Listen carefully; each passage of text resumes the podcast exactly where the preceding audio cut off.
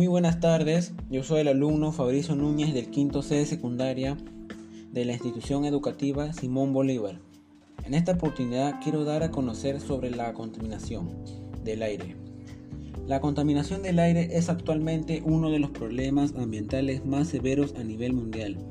Está presente en todas las sociedades, independientemente del nivel de desarrollo socioeconómico, y constituye un fenómeno que tiene particular incidencia sobre la salud del hombre.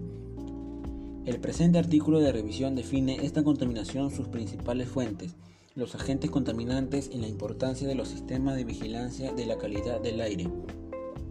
Enfatiza en la contaminación de ambientes exteriores y expone una síntesis de la manifestación histórica de este problema que incluye la referencia de convenciones y eventos internacionales. También aborda su repercusión como problema de salud a través de ejemplos de distintos países de América. Cada año, cientos de millones de personas sufren de enfermedades respiratorias y otras asociadas con la contaminación del aire, tanto en ambientes interiores como exteriores. Existen grupos poblacionales expuestos a fuentes fijas de contaminantes atmosféricos que carecen de zonas de protección sanitaria, industrias que cuentan con chimeneas de baja altura, lo que aumenta la acción contaminante de sus emanaciones y en muchas ocasiones no disponen de medidas de control para la disminución de la contaminación a la atmósfera. ¿Dónde se produce la contaminación del aire? Estas cinco emisiones son producidas por el ser humano. Número 1.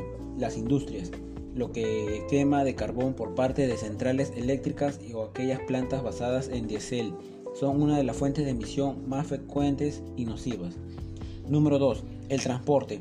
Cerca del 25% de todas las emisiones del CO2, o sea, el dióxido de carbono, relacionadas con la energía, provienen del transporte. Número 3. La agricultura.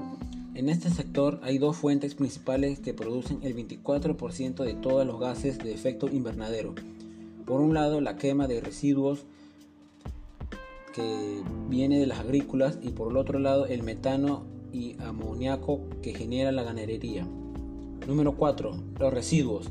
Se calcula que el 40% de los residuos generados en el mundo y los desechos orgánicos se queman al aire libre, lo que quema emisiones a la atmósfera y a las dioxinas nocivas. Número 5. Los hogares.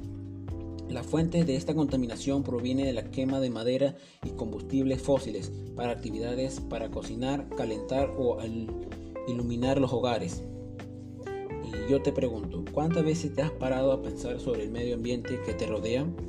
Si nos pusiéramos a mirar más allá y frenáramos nuestra rutina diaria por un momento para reflexionar, nos daríamos cuenta de la importancia de nuestro papel en el cuidado de nuestro entorno.